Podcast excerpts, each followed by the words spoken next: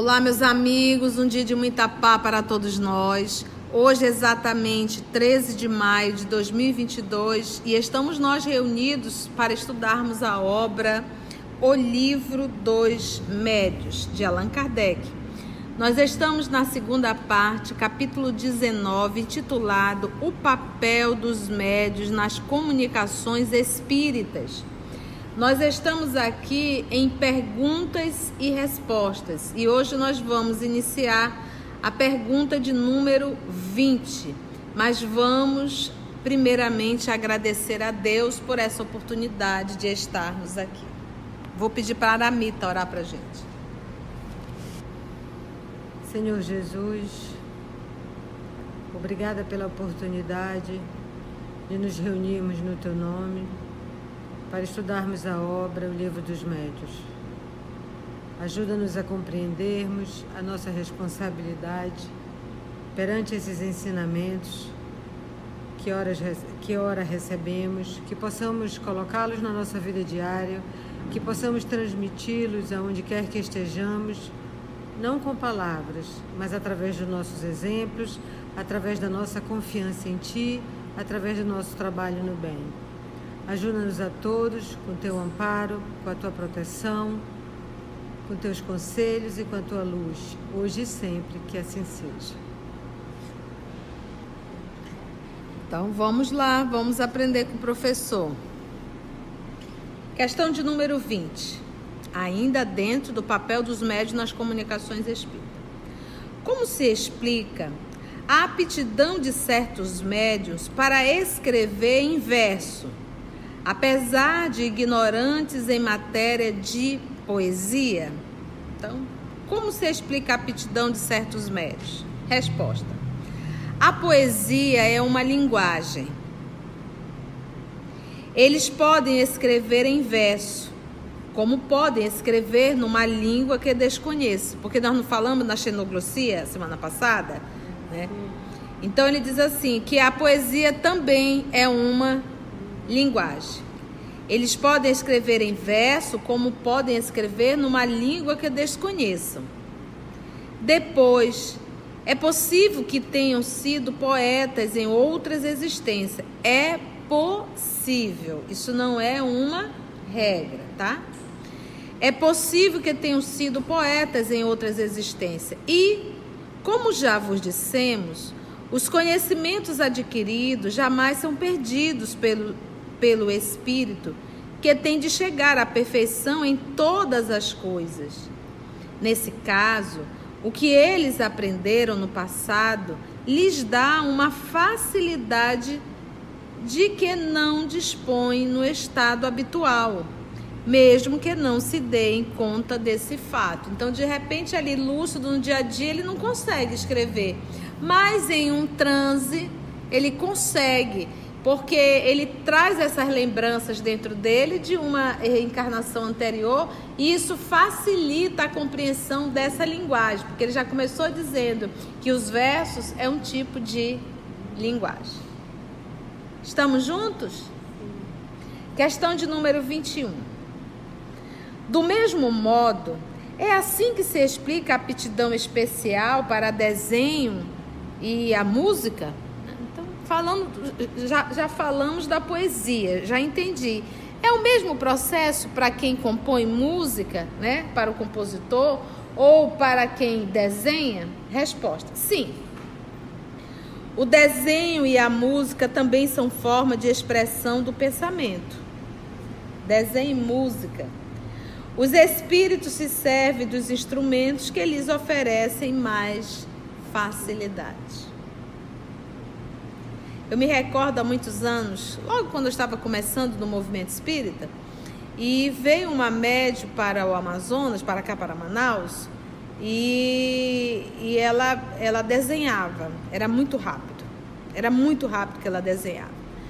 E eu me recordo que ela disse assim, ela em transe, né, desenhava com os pés, aí ela em transe, ela disse assim, esse aqui será sorteado. Vocês receberam o número, será sorteado. E aí a Rosiane estava ao meu lado e disse assim: ela vai sortear o meu número. Ela falou, né? ela, ele vai, ele, ele disse ele, porque na verdade era um espírito, né? Ele vai sortear meu número, Conceição. Aí ele terminou de desenhar e disse, como ela pediu, número 22. Sorteou, não sei se ela tem ainda guardada, esse foi.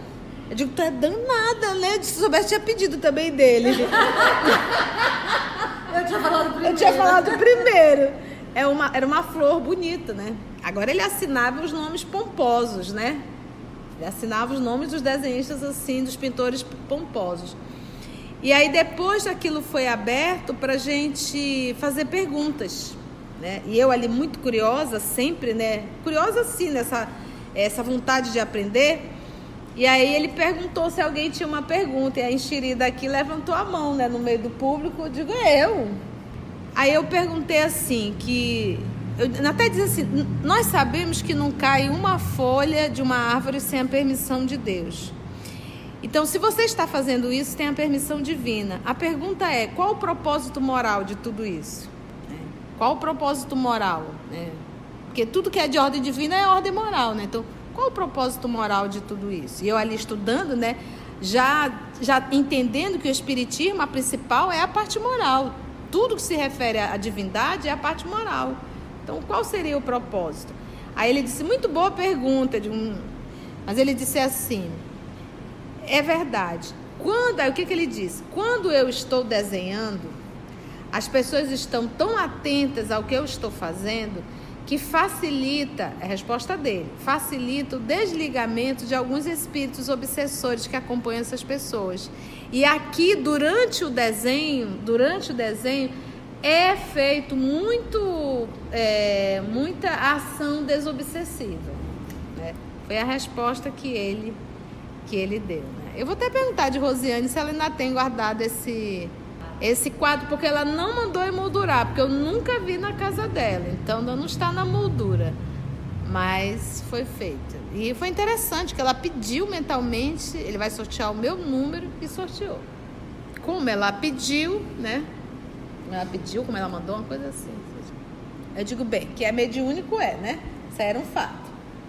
Então ele diz, do mesmo modo, então é assim, então da mesma forma, há uma predisposição. Ele diz, os espíritos se servem dos instrumentos que lhe oferecem mais facilidade, porque então se o espírito quer pintar, ele vai procurar um médio que tenha facilidade para isso.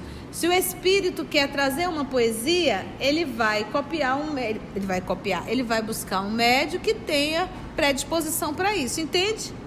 Questão de número 22. Então você percebe que o médio sempre tem um, uma responsabilidade, tem sempre algo dele na, na, no trabalho mediúnico? Questão de número 22.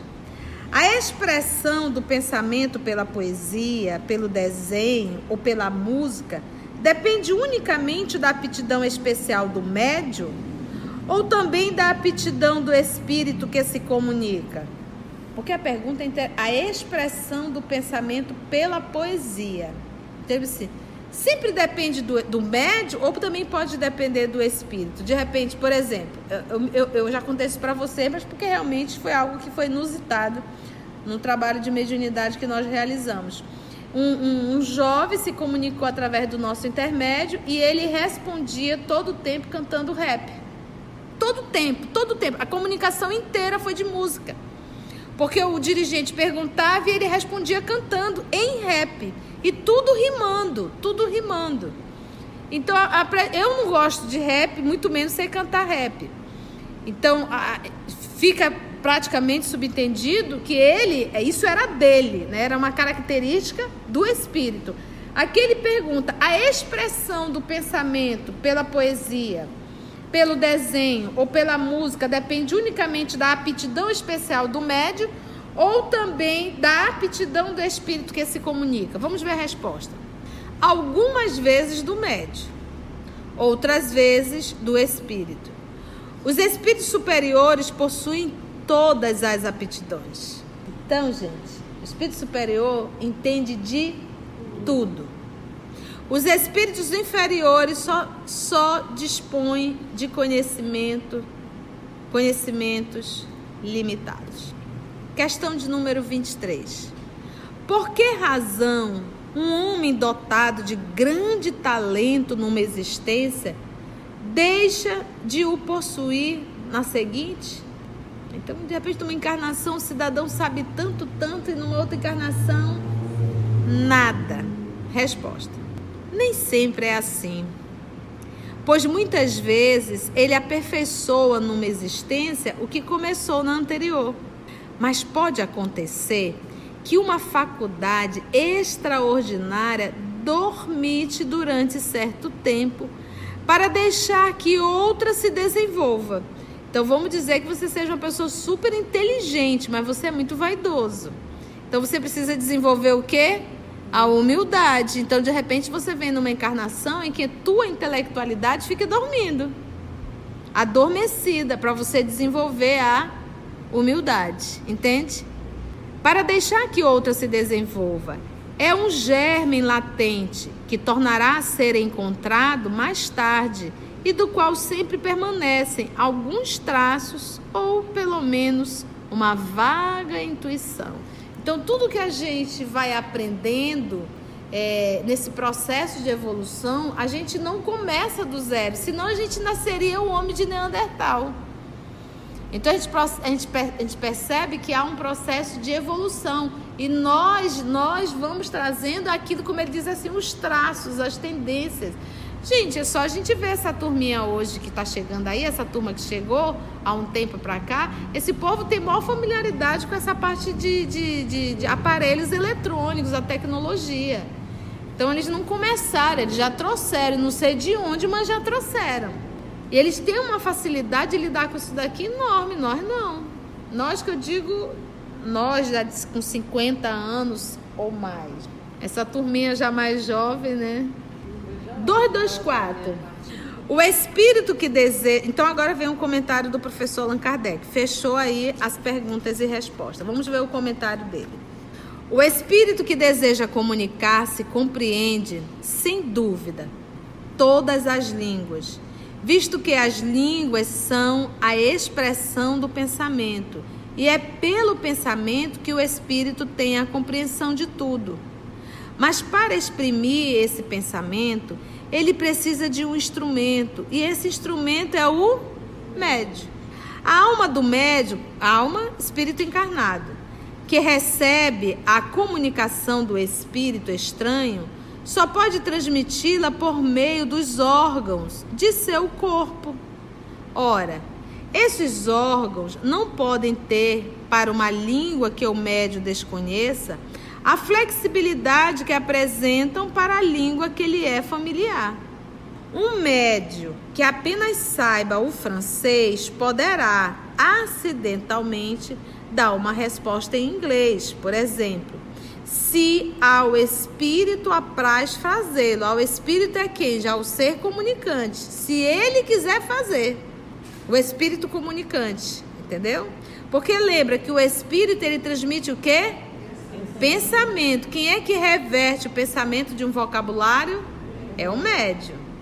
Mas os espíritos que já acham muito lenta a linguagem humana, em confronto com a rapidez do pensamento, a ponto de abreviá-la quando podem, impacientam-se com a resistência mecânica que encontram. Por isso, nem sempre o fazem. Se é difícil falar na mesma língua, imagina eles terem que vencer essa parte mecânica do médio e eles se comunicarem em um outro idioma, entende? Eles realizam isso, gente, porque normalmente para comprovar o fenômeno. Por que, que hoje isso não acontece? Porque eles já comprovaram, o fenômeno já está todo comprovado. Quem quiser acredite, quem não quiser, problema de quem não quer, gente. Um dia vai ter que entender que isso faz parte da vida. A comunicabilidade dos espíritos, a existência dos espíritos, isso é um fato, isso não é uma crença, isso é uma realidade. Então hoje eles não estão mais para atender os nossos caprichos pessoais.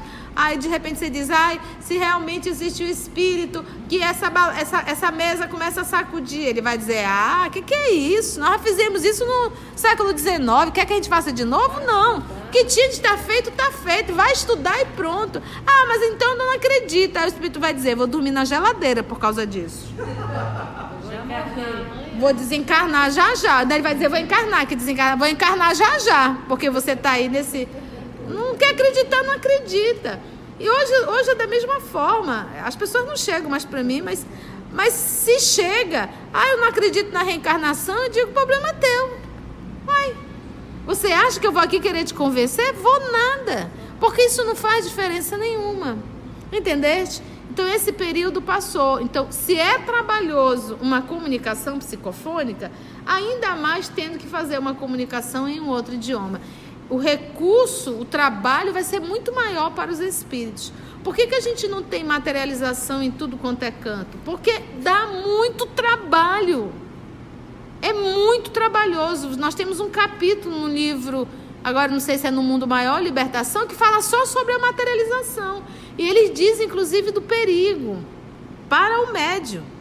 Né? Então, é um trabalho muito grande que a espiritualidade realiza para que haja um fenômeno de materialização. Aí vai fazer isso para quê? Esse período passou, gente. Agora é estude e viva. É isso.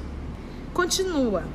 Essa também é a razão porque o médio novato que escreve penosamente, com lentidão, ainda que na sua própria língua, em geral não obtém mais do que respostas breves e sem desenvolvimento. Por isso, os espíritos recomendam que só se dirijam a tais médios perguntas muito simples.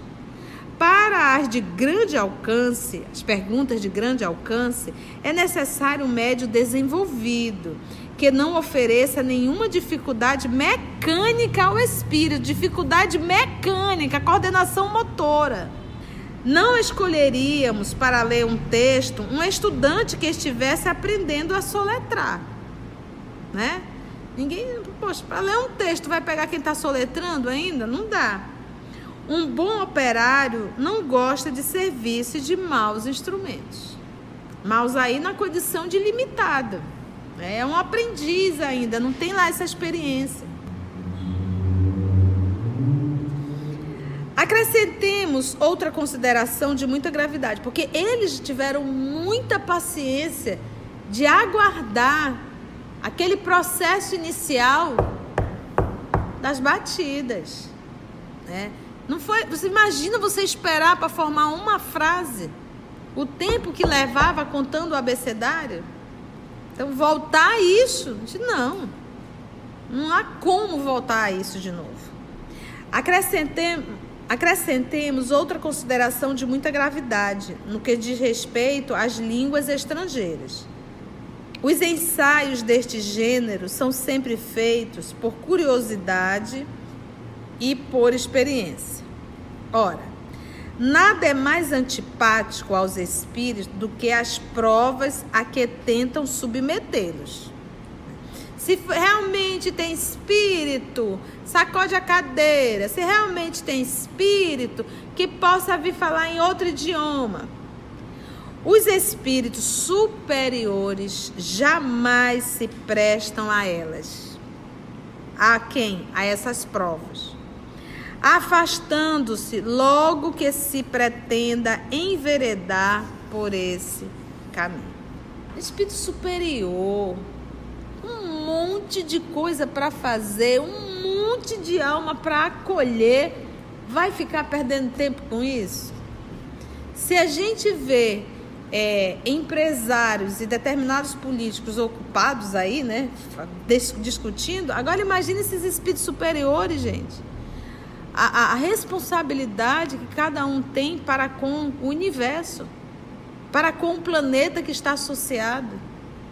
Tu imagina o espírito superior parado vendo zap zap, vendo esse toque toque, tic toque, tec tec, esse negócio aí, não dá, não dá.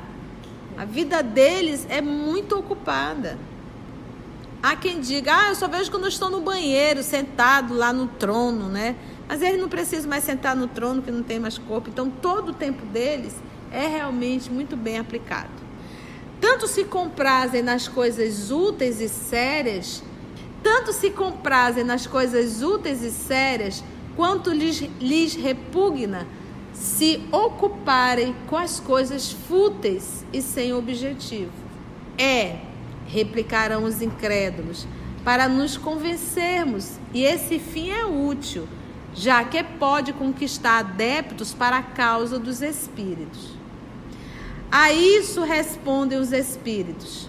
Abre aspas. A nossa causa não precisa dos que têm orgulho bastante para se suporem indispensáveis. Chamamos a nós os que queremos, e estes são quase sempre os mais humildes e os pequenos. Porventura, Jesus fez os milagres que os escribas lhe pediam? Ele fez? Lembra? Se realmente tu for o Messias, desce da cruz, salva-te a ti mesmo. Quantos não pediram? E de que homens o Cristo se serviu para revolucionar o mundo? Quem foi? Ele foi lá pegar os doutores da lei? É, é, eu estou estudando novamente a obra Paulo Estevão. Você sabia qual foi o único lugar que Paulo não conseguiu fundar uma igreja? Em Atenas, o berço da intelectualidade. Riram dele. Enquanto ele estava falando né, da filosofia, beleza, o pessoal falou, nossa, que homem inteligente. Quando ele começou a falar de Jesus Cristo e da, do, do, do, ressuscitar de Jesus, pronto, começaram a rir, riram e deixaram ele praticamente sozinho. Então, olha só. Porventura Jesus fez os milagres que os escribas lhe pediam? E de que homens o Cristo se serviu para revolucionar o mundo? Se quiserdes convencer-vos, disponde de outros meios que não a força. Começai por submeter-vos. Não é no normal que o discípulo imponha sua vontade ao mestre. Resulta daí, salvo algumas exceções, que o médio exprime o pensamento dos espíritos pelos meios mecânicos que estão à sua disposição. E também que a expressão desse pensamento pode e deve mesmo, na maioria das vezes, ressentir-se da imperfeição de tais meios. Porque o que, que acontece? O fenômeno mediúnico, nós temos ali um médio. O médio é o que media, ele é o mediador. E a comunicação, o pensamento passa por ele. E pensamento, volta a repetir, não é vocabulário. Então, quem vai revertir o pensamento de vocabulário é o é o médio. Então, se ele tiver um vocabulário limitado, logo o material vai ser o quê? Bem limitado. Então, não vai expressar a grandiosidade do pensamento do espírito. Assim, o homem inculto, por isso que ele diz, olha, deve mesmo, na maioria das vezes, ressentir-se da imperfeição de tais meios, que é o médio. Assim, o homem inculto, o camponês, poderá dizer as mais belas coisas, expressar as mais elevadas ideias, os pensamentos mais filosóficos, falando como camponês. Entendeu? Nós vamos pegar o nosso mestre Jesus, obviamente que é o mestre, mas o que, que ele fez para ser compreendido? Ele usava que linguagem? A linguagem do camponês, do povo da época. Né? Quando ele era interessante que ele orava para o seu público. Se ele ia conversar com as mulheres, ele dava exemplo que as mulheres conheciam. Se ele ia conversar com um pescador, ele dava exemplo que o pescador poderia entender. Se ele iria falar com um camponês, se ele iria falar com o homem que estava ali a cuidar dos animais, ele também falava a linguagem que pudesse ser. Entende? Esse é o mestre, esse é o grande professor. Ele não vomita o que sabe, ele pega o que sabe e adapta para quem estiver ouvindo poder compreendê-lo falando como camponês, pois, como se sabe, para os espíritos o pensamento está acima de tudo. Isto responde a certas críticas a propósito das incorreções de estilo de ortografia, porque quando você, por exemplo, eu tenho minhas limitações na língua portuguesa, na ortografia. Quando o espírito vem comunicar, através da psicografia, a gente passa para o papel. Os erros gramaticais a gente vai corrigir depois, porque não são dos espíritos, é de quem? Do médio. É uma deficiência do médio. Por isso que através da. Por quê? A não ser que eu seja um mecânico. Médio mecânico é, é, é a mesa escrevendo. Tá? É o espírito atuando direto e vai embora. Mas se eu sou um médio intuitivo, eu capto o pensamento do espírito e rapidamente eu tenho que passar para o papel. E se eu for ficar pensando se é com C cedilha ou com dois S, eu já perdi toda a linha do pensamento. Então passa para o papel, depois a gente faz as correções gramaticais. Por isso é que ele diz: isso responde a certas críticas a propósito das incorreções de estilo de ortografia. Mas olha aqui, tá errado isso aqui. Olha, ele escreveu isso aqui, é, tá errado. Mas não é o espírito, é quem? Que se atribuem aos espíritos, mas que tanto podem provir deles como do médium, porque também o espírito de repente é muito bom em português. Pode acontecer também, se for mecânico. Apegar-se a tais coisas não passa de futilidade. E é realmente. Não, tá aqui, tá errado, olha. A mensagem é lindíssima, mas a pessoa ficou presa onde? No C cedilha, que não era C cedilha, era dois S. Gente, a gente vê isso em palestra. Termina a palestra, a pessoa diz: Não, mas teve um momento lá que tu escreveu. Eu digo: que você falou isso, né, dando um exemplo, falou errado, não houve uma concordância. Aí você diz, legal, e a palestra, o que, que você achou? A pessoa não prestou atenção. É impressionante como isso é algo, e eu digo que é até um processo autoobsessivo, porque a pessoa fica catando as palavras, catando aonde está, e aí ela se perde totalmente. Não é menos pueril que se atenham a reproduzir essas incorreções com exatidão minuciosa, conforme temos visto fazer algumas vezes. Podemos, pois, corrigi-las sem qualquer escrúpulo, a menos que caracterizem o espírito que se comunica, caso em que é bom conservá-la. Por exemplo, vamos dizer que seja um espírito que na última encarnação dele ele falava tudo truncado, tudo errado. Então, para que possa comprovar a identidade do espírito, é preferível que se deixe, entendeu? Por exemplo, às vezes vem irmãos ainda é, vivendo a experiência, né, que viveram a experiência de escravo e trazem ainda aquela dor e falam ainda daquele jeitão, né? Então é interessante que se conserve para se comprovar, ok? Eu me recordo de um jovem que se comunicou através do Chico e ele falava muitas gírias. Então se conservou a mensagem assim. Por quê? Porque isso era a característica do espírito comunicante, entende? Então, isso, algumas vezes é interessante deixar, porque é uma forma de identificar o espírito, ok?